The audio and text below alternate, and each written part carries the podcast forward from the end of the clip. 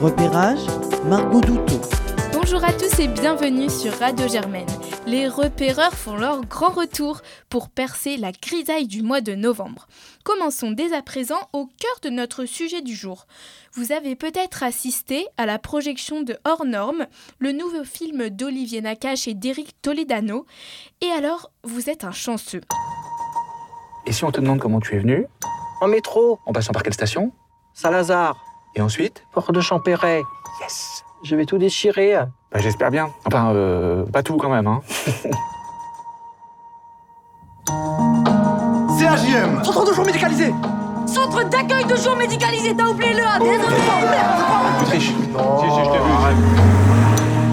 Le diagnostic, c'est quoi? C'est un autisme particulièrement sévère. J'ai eu l'assistante sociale, il est mineur, elle demandera le placement judiciaire. Ça nous laisse combien de temps, ça? Environ 15 jours. Je vais trouver une solution. J'imagine. Arrête de dire à tout le monde, je vais trouver une solution. C'est qui ce couple-là? Ah, c'est les inspecteurs. L'IGAS, tu sais ce que c'est? L'inspection générale des affaires sociales. C'est dans le viseur. Vous avez pris des initiatives qui posent des questions. Nous avons à charge de revenir à une situation qui donne plus de sécurité. Cette association répond aux besoins dans l'urgence. Elle accepte des patients que la société refoule ou qui semblent impossibles à améliorer.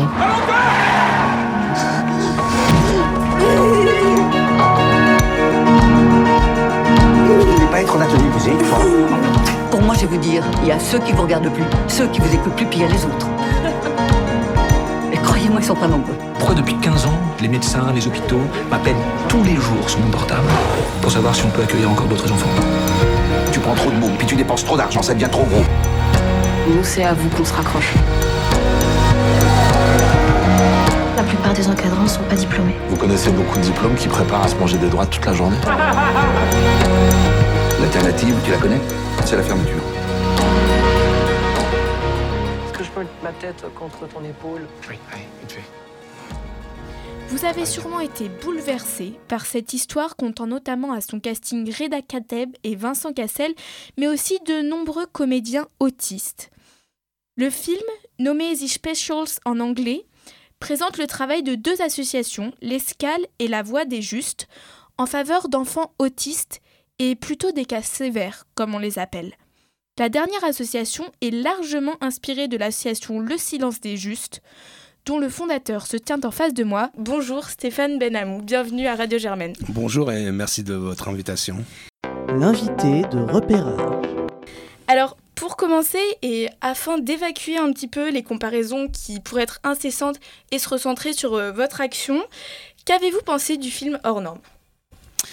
Ah, le film Hors Norme est une réalisation de Olivier, Olivier j'allais dire Olivier Toledano, Eric Toledano et Olivier Nakache.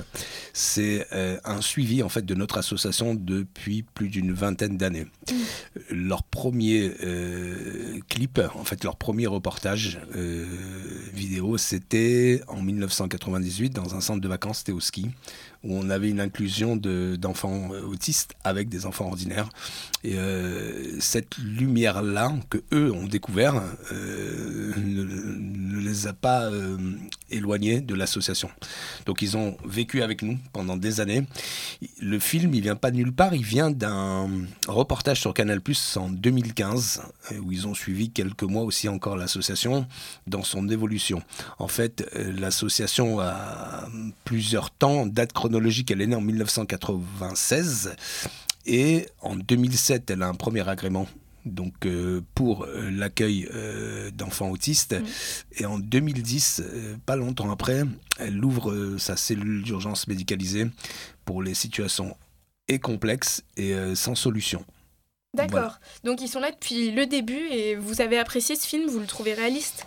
Alors le film, je le trouve, il y a une réalité dans la fiction, évidemment, pas tout, euh, puisque c'est c'est la voix des justes, hein, c'est des choix, euh, voilà, qui sont importants. C'est pas le silence des justes, évidemment, la voix des justes. Le silence des justes euh, fonctionne avec des équipes professionnelles, euh, des équipes médicales, des équipes paramédicales, des équipes d'éducateurs spécialisés aussi, et donc elle est structurée aujourd'hui l'association dans un domaine euh, innovant dans de la recherche et euh, dans des relations aussi avec les, les, services les plus compétents, les services de pédopsie de Robert Debré ou alors les services de la salle pétrière, mais avec des services euh, avec lesquels on travaille entre équipes pour améliorer euh, toujours et atteindre des objectifs à la fois thérapeutiques, éducatifs et sociaux. Ça signifie que tout le côté encadrant par des jeunes de banlieue, etc., est de la fiction? Alors, non, mais par contre, quand un encadrant vient de banlieue, il rentre dans un process de professionnalisation obligatoire. Sinon, il ne peut pas rester dans l'association. En fait, on ne rejette pas. C'est des bonnes personnes, généralement. Euh, ils euh, en fait, l'ADN de l'association Le Silence des Justes, c'est une inclusion. J'ai rencontré personnellement l'autisme en 1992, il y a 28 ans. Avec un ado autiste, j'étais un simple directeur de, de centre de vacances et de loisirs. Et c'est un ado autiste qui était inscrit dans la colo qui m'a fait découvrir l'autisme. Je n'avais jamais entendu même le mot avant cette date. C'est vous dire que je n'ai pas grandi à l'école avec des enfants euh, en situation de handicap, ni enfants, ni ados. Et donc, euh, si vous voulez, voilà, ça m'a à la fois, dans un premier temps, euh, perturbé parce qu'on est confronté à deux mondes, le monde de l'autisme et notre monde à nous ordinaire, euh, qui est là, qui est en colo, qui, bah, font des activités euh, de sport et loisirs, qui, améliorent leur performance. Et au niveau animation, c'est des centres qui sont très vivants, c'est des préparations, des ateliers théâtre, des comédies musicales. Et on se retrouve avec un ado qui ne communique pas. Et c'est là où tout se passe, en fait. C'est cette rencontre-là qui fait qu'aujourd'hui, on est euh, dans votre studio. Et est-ce que vous-même, vous étiez formé à, à l'origine euh, à l'accueillir, cet enfant? Pas du tout. Alors, non seulement j'étais pas formé, mais en plus de ça, euh, je me suis trouvé euh, bête, un peu, en tout cas les dix premiers jours, euh, parce que je ne savais pas quoi faire. Et c'est une équipe d'ados en fait qui a trouvé la solution. Euh, parce que c'est en questionnant les adultes euh, qui me disaient bah, il faut le renvoyer parce que sa place n'est pas là, il souffre. Et les ados qui ont dit bah non, il faut pas le renvoyer euh, parce que nous on peut faire quelque chose. On peut essayer déjà de, de l'inclure dans notre groupe. En fait, ça n'avait pas été fait depuis le début, ça a été fait ce dixième jour-là. Et le fait qu'ils le prennent dans leur chambre, qu'ils le prennent le lendemain en activité, qu'ils l'incluent dans les spectacles, même en le déguisant euh, dans des scènes de ménage, par exemple en voyou, ou en- mais qu'ils le fassent participer, a carrément ouvert un canal chez cet ado. Et euh, cette inclusion-là a donné finalement naissance, ça c'est le médecin psychiatre qui le dit euh, au retour de, de Colomb en 1992, il dit vous, avez, vous nous avez apporté une lumière qu'il va falloir continuer à explorer. C'est le docteur Moïse Assouline, j'aimerais citer son nom. voilà. Et donc, c'est comme ça que vous créez l'association en collaboration avec euh, ce docteur? Ah oui, ben jusqu'à aujourd'hui, on travaille toujours avec ce médecin. Heureusement, il est encore en fonction. Et donc oui, on ouvre. En fait, non, c'est un peu plus tard. D'abord, on continue à développer dans le milieu inclusif, donc des centres de vacances, mais des centres de loisirs, l'autisme. Ça, c'est une première. En 1992, pour rappel, l'autisme n'est même pas encore reconnu comme un problème de santé publique. Ce n'est qu'en 1995, à l'époque, c'est Simone Veil qui est ministre de la Santé et qui, par un circulaire interministériel, fait reconnaître l'autisme comme un problème de santé publique. Et c'est là où finalement tout commence. C'est à partir de 1995. Donc nous, quand on commence, finalement, euh, on a de l'accueil ordinaire qui, euh, qui continue parce que les parents sont complètement démunis à cette époque. Ils le sont toujours pour ceux qui n'ont pas de place en structure spécialisée. Hein. Donc euh, voilà, c'est pas que ça n'a pas changé, on a beaucoup avancé, mais je vous le dirai peut-être un peu plus tard dans, dans les autres questions que vous avez à me poser. Mais là, pour être clair, c'est en 1996 où on constate justement une carence au niveau des places qu'on ouvre un accueil ordinaire, toujours en partenariat avec le docteur Assouline, qui est médecin directeur d'un hôpital de jour à Paris. Et depuis, vos infrastructures se sont développées. Alors aujourd'hui, quel est le but de votre association ou quels sont peut-être les buts de votre association? Alors depuis, on a beaucoup évolué. Il y a euh, là où on est très performant, c'est dans la prise en charge individuelle, spécialisée et en même temps innovante. Mm. Le diagnostic, il est beaucoup plus tôt en France. On a des très bons centres de, diagnostic. Il faut reconnaître aussi ce qui est très qualitatif. C'est le diagnostic qui est aujourd'hui pluridisciplinaire et pluriprofessionnel. On arrive à un diagnostic du trouble du spectre autistique assez juste, ce qui donne un élément de prise en charge, en tout cas au niveau médical et paramédical, aux équipes euh, du silence des justes. Et c'est avec euh, ces diagnostics-là qu'on avance, avec des partenariats, qu'on avance à atteindre euh, les objectifs qu'on se fixe. Donc ce qui a beaucoup changé, c'est que quand on prend un enfant autiste en charge à 3 ans, 3 ans et demi, comme toute maladie, on va avoir plus de chances d'enrayer le syndrome, ou le développement en tout cas du syndrome autistique, que si on le prend à 6 ans. Ou je dis pas que c'est déjà trop tard, mais on a perdu 3 ans. Or le temps, la dimension temps est quelque chose d'extrêmement important, mais je vous apprends rien, mais surtout dans l'autisme. Ouais. Et donc vos buts? Les buts, c'est de, les, de développer au mieux leur autonomie, qu'ils aient des acquisitions, euh, et le but final, c'est qu'ils aient des choix, des choix de vie. La liberté, la vraie, c'est de faire des choix, pas qu'on fasse les choix pour eux. Donc on les emmène finalement dans tout ce process développemental à des choix. Des choix, ça vient d'un simple stagiaire qui un jour a constaté dans le travail d'équipe et qui m'a dit mais à quel moment ils choisissent les activités? Parce que c'est vrai qu'on essaye d'innover, on essaie de créer des, ateliers structurés dans plusieurs domaines, mais à quel moment euh, on laisse le choix aux enfants?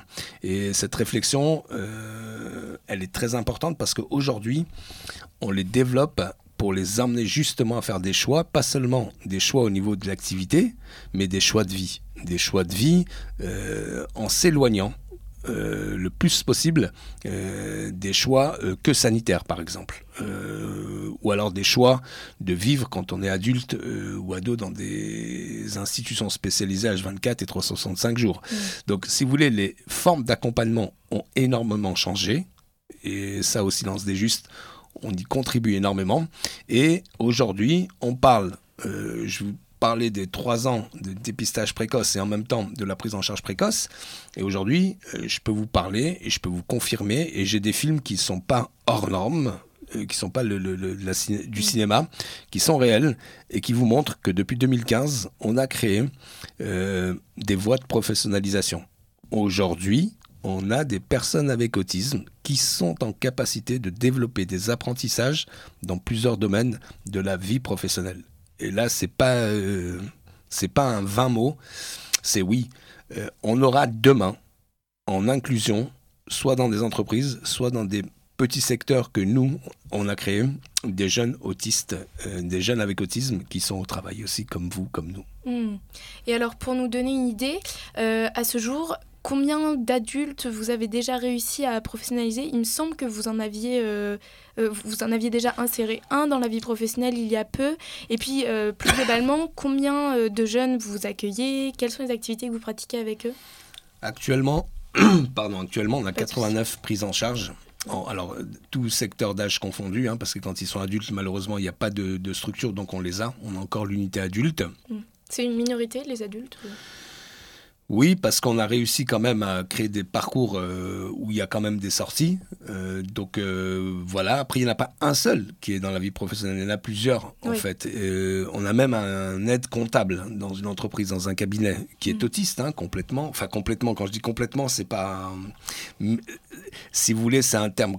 quand- parce que dans le mot autisme, vous savez, il y a, il y a- En fait, ils disent qu'il y a des autistes de haut niveau. Évidemment, il n'y a pas de souci pour inclure euh, des personnes dans la vie professionnelle. Ils sont aussi performants que, que nous, que vous. Que... Donc, si vous voulez, il n'y a pas de différence à ce niveau-là. Ça, c'est les- ce qu'ils appellent les autistes de haut niveau. Moi, je vous parle... Pardon, excusez-moi. Je vous parle des autistes, de, mais vraiment des diagnostics euh, sévères, où il y a toutes les caractéristiques de la pathologie autistique. Donc, dans ces situations-là, c'est là le, le, le, le progrès. Le progrès, c'est que même dans ces situations-là, par étapes, on arrive à ce qu'ils puissent acquérir des connaissances et des compétences professionnelles. D'accord. Et là, il y en a plusieurs. Donc, il y a toute la structure ado. La structure ado, ils sont 32 aujourd'hui. Donc, il y a 32 sujets pour lesquels on va réfléchir. Quand je dis sujet, c'est des personnes évidemment, Ouais. mais sujet, ça veut dire on va réfléchir vraiment à leur développement pour leur permettre euh, d'accéder euh, à du travail plus tard quand ils seront adultes. D'accord. Et donc, euh, finalement, est-ce qu'on peut parler de formation par pair Parce que c'est extrêmement ce qui est valorisé dans le film. Cependant, c'est beaucoup moins prégnant dans votre association. Parce que les encadrants, quel âge ont-ils, par exemple? Alors, les encadrants, ils ont, ils ont... Les plus jeunes ont 21 ans les plus âgés, ils ont 40, 45 ans. Quand ils sont éducateurs, euh, le cadre médical est un petit peu plus âgé encore. Et le staff euh, éducatif, quand je dis le staff éducatif, c'est les chefs de service éducatif, sont assez jeunes, mais sont diplômés. Ils, ont, ils sont tous éducateurs spécialisés d'abord. Et après, il y a toute la formation professionnelle pour être chef de service éducatif et pour être euh, directeur. En fait, le silence des justes a su envoyer chaque année ses équipes en voie de professionnalisation aussi. Et donc aujourd'hui, l'éducateur spécialisé, par exemple de l'année 2006, euh, il est devenu le directeur de, du dispositif adolescent au silence des justes. Diplômé, qualifié, donc expérimenté aussi. D'accord, donc est-ce que de manière sous-jacente, le silence des justes mène le deuxième combat d'inclusion professionnelle aussi des personnes de banlieue qui n'auraient pas forcément atteint euh, ces qualifications? Alors nous, on est alors, on fonctionne de la façon suivante. Dans le film, vous voyez des, des, personnes euh, qui travaillent dans l'association euh, Le Relais Île-de-France, euh, qui est mon ami Daoud, c'est lui mhm. le directeur. Et lui, il a un génie, c'est lui le génie de prendre des jeunes de banlieue, de les former. Il en a formé, je vous dis, il en a formé une centaine. Mhm. qui, et il fournit pas seulement le. Alors, alors, c'est pas le silence des justes, parce qu'on a notre propre aussi centre de formation, mais il a fourni beaucoup les hôpitaux du jour et les centres pour euh, personnes avec autisme euh, parce qu'il a un génie, c'est de transmettre ses connaissances de terrain, ses connaissances pratiques. Il est lui-même éducateur spécialisé. Et donc, euh, c'est lui, plutôt, c'est l'association Relais Île-de-France qui forme, dans le film d'ailleurs, c'est l'Escale. L'association mm. s'appelle l'Escale. Et nous, c'est la voix des justes dans le film. Mais si vous voulez, dans la, la réalité, pour revenir en même temps, ça rejoint la question du début la réalité de la fiction. Évidemment, si au silence des justes, il y avait un éducateur euh, qui descend fumer une cigarette alors qu'un jeune est dans la chambre, il le laisse seul et qu'il a le temps de balancer un micro, de se sauver sur le périph, euh, je ne serais pas ouvert aujourd'hui. Euh, j'aurais refusé de continuer à travailler voilà, dans des conditions où on n'est même pas... Parce que là, c'est une incapacité d'assumer ou d'assurer la sécurité des, des jeunes qui nous sont confiés. Mmh. Et justement, à propos de, de compétences qui doivent évidemment correspondre au cas que vous, vous accueillez et vous, vous donnez la mission d'accueillir tous les cas, donc y compris les plus sévères. Euh, le film nous amène à réfléchir également sur euh, la légalité de ces associations et le fait que euh, s'il n'y a pas un cadre légal à ces associations, d'autres initiatives qui sont moins professionnelles, qui sont moins exigeantes, risqueraient de voir le jour. Est-ce que c'est un risque qui est efficient? Vous avez des questions qui sont euh, qui sont pas les questions qu'on a habituellement, mais je vais vous répondre très précisément. Le cadre légal. D'abord, dans la voie des justes, ça inspire un cadre illégal. Il y a un rapport IGAS, l'inspection générale des affaires sociales, mais je vous dis, c'est quoi le cadre légal? Le cadre légal du silence des justes, c'est que depuis 2007, on a un agrément, donc c'est officiel, le silence des justes, et qu'en 2010, tous les patients qui viennent 24 heures sur 24 et 365 jours par an, c'est un cadre plus que légal. On ne le voit pas dans le film. Dans le film, il aurait fallu euh, dire que l'enfant qui est placé, qui est chez nous 365 jours, est placé par un magistrat. La justice est au-dessus du ministère de la Santé, au-dessus de tout. Quand un juge vous dit droit dans les yeux, je vous le place, je ne vous demande pas votre avis, cet enfant vient chez vous, vous pouvez rien faire d'autre que de le prendre en charge. Je vous fais de 2010 jusqu'à 2018, un magistrat place encore, on lui dit non, vous pouvez pas placer, il faut passer par les autorités. Il a dit, il nous répond, je le place quand même, et je passe par aucune autre autorité que par la mienne. L'enfant est en danger, il vient chez vous. Donc il n'y a à aucun moment un cadre illégal dans l'accompagnement de ces enfants. Par contre, il y a une guerre entre les financeurs. Quand le juge y place, c'est le département qui est censé hmm. payer des factures. Et le département, à un moment donné, s'aperçoit que c'est du soin et donc arrête de payer des factures pour lui. C'est l'assurance maladie qui doit payer. Donc on est au milieu d'une guerre depuis 2016 où euh, la facturation est payée par plus personne, ça met l'association en danger. Et c'est ce qui fait qu'on a, a déclenché une inspection IGAS. D'ailleurs, il n'y en a pas une, il y en a deux. Il y en a une en 2017. Alors avant le film, le rapport IGAS demande à régulariser au niveau de l'assurance maladie euh, cette situation. Et en 2019, il y a un autre rapport IGAS qui est très complet et très structuré, avec des inspecteurs très compétents d'ailleurs, et euh, voilà, qui valide à un moment donné aussi ce qu'a fait les séances des justes. Alors je n'encourage pas, je n'encourage personne à accompagner l'autisme si ce n'est pas avec des équipes professionnelles. On ne peut pas confier des situations aussi complexes à des équipes où il n'y a pas de médecin, à des équipes où il n'y a pas de psychologue, à des équipes où il n'y a pas des éducateurs spécialisés, et pas seulement des éducateurs spécialisés, mais formés aussi à l'autisme. Hmm. Donc non, ça ne peut pas marcher. Nous, quand on ne connaissait pas l'autisme, alors les centres de vacances et de loisirs, quand c'est le temps des vacances, oui, hmm. un BAFA complet avec, euh, on va dire, une spécificité en perfectionnement ou en approfondissement, euh, accompagnement en situation de handicap. Nous-mêmes, on va aussi dans des BAFA perfectionnement où on forme plusieurs candidats à l'accompagnement des, personnes avec autisme, mais jamais, jamais j'encouragerai évidemment des associations à se créer et à prendre en charge euh, des enfants autistes, un peu comme on voit dans le film, ça serait n'importe quoi. Mmh. Et alors, lorsqu'on entend que ce sont des magistrats qui confient des enfants autistes à des associations, est-ce que vous ne pensez pas que votre action vient compléter un manquement, une défaillance de l'État et de l'assistance publique qu'il devrait mettre en place ah, Défaillance de l'État, c'est un mot que j'emploierai pas. Euh, L'État, c'est pas que l'État est défaillant, c'est que l'État confie et euh, donne des délégations de services publics en fait. Nous, on est une délégation de services publics. En fait, c'est le manque de place tout simplement, mais c'est d'abord le manque de moyens politiques au plus haut niveau. Mm.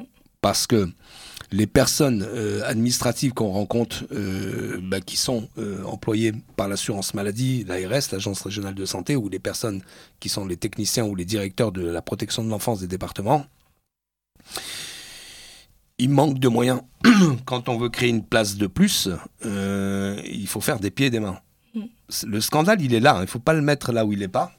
C'est la politique au plus haut niveau qui n'est pas à jour avec les moyens qu'il faut mettre pour l'autisme. Et pas seulement dans les prises en charge de l'autisme, pour avancer dans la recherche, pour avancer dans les formations, pour avancer dans tout ce qui est euh, prise en charge précoce, diagnostic, il faut encore d'autres centres de diagnostic. Et le pire, c'est que quand, parce que c'est ça le constat aujourd'hui, c'est que quand vous avez le diagnostic, la personne qui vous donne le diagnostic peut vous dire que vous avez deux ans d'attente hmm. pour avoir une place.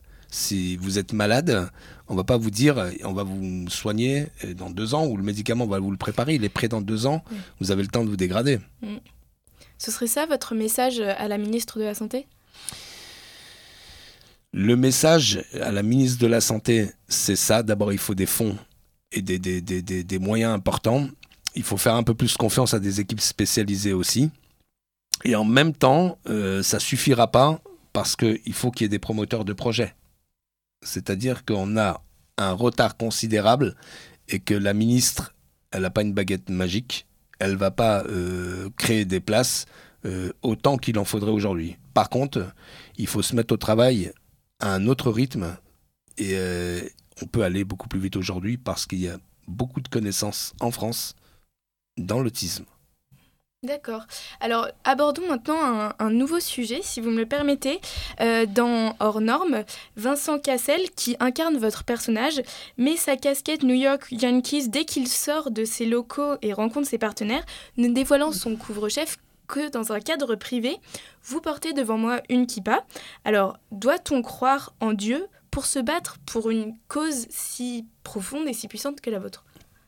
Non, je crois que ça n'a rien à voir. Je crois qu'il faut, il faut expliquer plutôt le symbole de la kippa, comme ça on va mieux comprendre. Le symbole de la kippa, c'est pour nous rappeler à tout moment qu'on est dans le monde que Dieu a créé mhm. et que on ne doit pas compter sur Dieu, c'est Dieu qui compte sur nous. Donc c'est à nous de faire le travail, mais rien à voir avec la religion, ça. C'est un, c'est un, symbolique qui passe pour nous rappeler à tout moment qu'il y a un travail à faire, il faut le faire. Et plus globalement, le fait que l'association soit quand même sur une structure avec des personnes juives, est-ce que ça a un impact? Ça a un impact énorme, parce qu'une structure juive euh, ne refuse personne et ne refuse pas le travail, même dans les cas les plus complexes. Donc c'est plutôt aidant que on doit. Alors, dans les recherches de solutions, c'est pas on dit oui à tout, ça aussi, c'est la fiction du film. Mm. Et il peut se passer deux mois et, plus, et plusieurs heures de travail avec plusieurs membres de l'équipe pluridisciplinaire pour prononcer une admission. C'est pas c'est pas Stéphane Benamou. Alors dans le film Vincent Cassel euh, qui dit à un médecin oui on prend. On Mm. se déplace en équipe avec plusieurs personnes à l'hôpital. On va voir la situation. Alors c'est vrai, je fais souvent les premiers pas des, des- des sorties avec les éducateurs. Il faut être aux côtés des éducateurs dans ces moments-là parce que c'est des situations quand même assez complexes. Et après, laisser les éducateurs font très bien le travail. Si je suis à côté de vous, ça veut dire qu'il y a beaucoup de personnes, il y en a 200 aujourd'hui qui travaillent au silence des justes, euh, qui sont au travail avec les enfants. Est-ce que c'est il y a le moindre critère religieux pour euh, devenir encadrant dans votre association ou pas du tout? Alors là, pas du tout. D'abord, dans l'association, on- l'association, elle est juive, mais on ne gère pas le judaïsme. Le grand rabbin de France et, et d'autres d'autres instances le font super bien. Et ça va, on s'entend très bien avec tout le monde. Nous, on n'est pas là pour euh, faire de la religion ou pour euh, prêcher euh, pour telle ou telle religion. Nous, on est là pour accueillir les enfants, d'ailleurs de toute culture, et les professionnels de toute culture aussi. Euh, on peut avoir des éducateurs qui sont d'origine euh, malienne, d'origine euh, algérienne, d'origine marocaine, euh, d'origine française, qui sont musulmans, qui sont catholiques, qui sont athées, qui sont bouddhistes, qui sont tout ce que vous voulez. Nous, on a un projet d'établissement. Un projet d'établissement avec des objectifs de soins, des objectifs thérapeutiques, des objectifs éducatifs. Donc on ne traite pas du tout de la religion. La religion n'a rien à faire dans, dans la vie de tous les jours de notre association. Mhm. Elle a simplement été un moteur finalement. Elle est un moteur, je ne sais pas si c'est un moteur, parce que on parle jamais de religion. On parle beaucoup de, de- des situations et comment en sortir. Et on parle beaucoup avec les familles. Donc à un moment donné, euh, ben, la culture, on l'écoute aussi. Euh, une famille africaine peut nous dire oui, mais mon fils il est autiste parce qu'il est né un jeudi, que le genoun du jeudi, le démon du jeudi, il n'était pas bon pour lui. Mm. Mais je vais pas lui dire, euh, Madame, écoutez, c'est n'importe quoi. Il y en a autres enfants autistes sont pas nés le jeudi, c'est pas les. Et je sais même pas si c'est ça ou pas. Je vais vous faire rire, mais j'en sais rien. Mais je vais pas lui dire, non, Madame, mais c'est n'importe quoi. Vous comprenez C'est Ouais, ouais. les cultures, si vous voulez. C'est les cultures, il faut les respecter. En fait, euh, l'association, elle est riche justement aussi culturellement parce que euh, on écoute toutes les musiques du monde, on mange toutes les cuisines du monde, parce que quand on goûte un plat africain qu'une maman fait dans un appartement, c'est aussi bon qu'un plat marocain ou qu'un Ouais. couscous ou, même qu'un feuilleté saumon euh, fait par un grand chef euh, des cuisines du Sénat. Mais si vous voulez, voilà, en même temps, on profite aussi, c'est un bon moment, c'est des bons moments qu'on passe avec aussi toutes les origines. Moi là, je dis souvent, c'est l'ONU chez nous, au silence des justes. Il y a vraiment, je crois, il y a beaucoup de nationalités différentes. On rigole bien. D'accord, et ça doit bien contribuer tout de même au bien-être euh, des enfants et des adultes que vous accueillez. En fait, la personne avec autisme se sent bien dans un monde en harmonie. Ouais. C'est ça aussi qui soigne beaucoup, sans Mhm. qu'on. Et c'est ça. Le silence des justes, c'est un peu, euh, c'est un peu des équipes qui travaillent. Et euh, même dans le débat contradictoire, on trouve toujours des, solutions d'accompagnement d'abord individuelles. Et dernière question, euh, encore une fois dans Hors Norme, le personnage euh, que, que vous êtes est très ascète, il a pas de vie personnelle finalement. Euh, on, même pour les autres encadrants, pour les autres responsables euh, aussi de l'association euh, fictive L'Escale, on, on voit qu'il il se donne entièrement pour cette association. Alors, selon vous, puisque vous êtes le fondateur de, de Silen- Silence des Justes, pardon, est-ce qu'il faut être un ascète pour s'engager? Non, je pense pas. je pense pas. Je pense que on va passer l'étape des débuts. Le début, c'était euh, c'était des urgences permanentes. Il y a toujours des, des- des urgences euh, dans l'autisme, mais si vous voulez, oui. faut- ah, En fait, il faut pas être à demi investi. Mm. Il faut être vraiment très investi. Mais on vit. C'est en fait. Je crois que la clé, c'est la joie. Je crois qu'on le fait pas. euh, je crois que le matin, quand on se lève, on va pas au travail euh, comme les gens vont au travail. On va au travail. Ah, je dis toujours que le bonheur dans ce métier, c'est aussi que aucun jour ne ressemble à la veille. C'est-à-dire que je vais toujours découvrir des, des- des situations ou des choses ou des, quand je parle du bon sens du terme, hein, Mm. c'est-à-dire des merveilles même. Donc, euh, si vous voulez, voilà, ça c'est le côté plaisant. Après, Je pense que l'avenir, dans les dix ans à venir, je pense que si les politiques ont pris conscience des besoins et des moyens, euh, je pense qu'on sera plus euh, il n'y aura plus besoin de, d'urgentistes euh, de l'autisme pour répondre à des situations encore extrêmement complexes. Il faut savoir que le cas complexe vient parce que l'enfant est resté trop longtemps à la maison sans prise en charge. Mm. C'est la dégradation de ces situations-là qui crée les cas complexes qu'on a aujourd'hui. Mais je pense que si chaque enfant il a une place à l'école demain, je ne suis pas pour le tout inclusif. Hein. Je pense qu'on n'a pas besoin de, de, Vincent Cassel ou de Stéphane Benamou, de pompiers de l'autisme. D'abord, il faut savoir, je, je, remercie toutes les, les, les personnes et qui croient que c'est une personne qui à la manœuvre. C'est complètement faux. Ça, c'est la vraie fiction aussi du film. C'est que moi, sans équipe, je ne suis absolument rien. Et le sujet, il ne faut pas se tromper. Les héros, c'est les parents d'abord, c'est les familles. Ça, c'est les véritables héros. Mm. Parce que les parents, euh, quand ils n'ont pas de prise en charge, ils se forment carrément à l'autisme. Ils font un deuxième métier. Ils font éducateur spécialisé, les parents. Il y en a des très bons d'ailleurs. Mm. Et donc ça, c'est pas normal. Parce que pour réorganiser la vie d'une famille, quand on a un enfant autiste, c'est extrêmement complexe. Et les moyens aujourd'hui pour les accompagner sont pas mauvais. Il faut pas tout critiquer ils sont en construction, ils sont en devenir. Euh, je pense que les MDPH font le maximum de ce qu'ils peuvent faire par rapport à ce qu'ils ont en disposition au niveau des places. Mais il y a aussi le, travail des familles. Pour moi, les familles, c'est les fratries aussi, c'est les héros de ces enfants-là. D'abord. Après, les équipes, c'est leur métier. Donc nous, c'est notre métier. On a une dynamique, on a créé une dynamique. Donc nous, on va au travail. Donc c'est et après, c'est pas après c'est pas une personne euh, qui est un génie et qui sauve. Mm. C'est complètement faux. Ça, c'est une fiction que qu'il faut vraiment. Euh, ben, je le dis dans tous les médias. De toute façon, c'est un travail d'équipe. Demain, euh, et heureusement d'ailleurs, dans les années qui viendront après, la prise en charge de l'autisme sera encore meilleure. Pourquoi? Parce qu'elle s'améliore chaque jour. Mais c'est grâce à des travaux, des équipes. C'est grâce aussi à l'Institut Pasteur, il y a un très bon chercheur que j'aime beaucoup. Et euh, c'est grâce aussi au service de pédopsie et de, psychiatrie aussi qui travaille beaucoup euh, dans la recherche et dans le développement des, prises en charge. D'accord. Ben, je suis heureuse d'avoir pu vous avoir euh, parce que vous, êtes quand même le légionnaire de ces pompiers de, de l'autisme. Merci beaucoup Stéphane Benamou d'être venu à notre micro et merci pour votre combat. Repérage, Margot Douteau. Clore cette émission, j'ai une annonce importante à vous faire. En off, j'ai continué à échanger quelques minutes avec Monsieur Benamou et il m'a parlé de leurs besoins d'encadrant. Ceci est un appel à tous les étudiants de Sciences Po ou d'ailleurs et à l'ensemble des personnes, de nos auditeurs, qui pourraient donner un peu de leur temps pour encadrer des enfants autistes. Après une formation de deux fois deux heures par l'association Le Silence des Justes, vous serez capable d'accompagner un autiste en vacances et de lui permettre de s'évader de son quotidien voire de l'accompagner pour un grand pas dans l'évolution de sa maladie. Donc n'hésitez pas à poser toutes les questions à l'association ou bien en vous adressant à nous, à moi, Margot Douteau.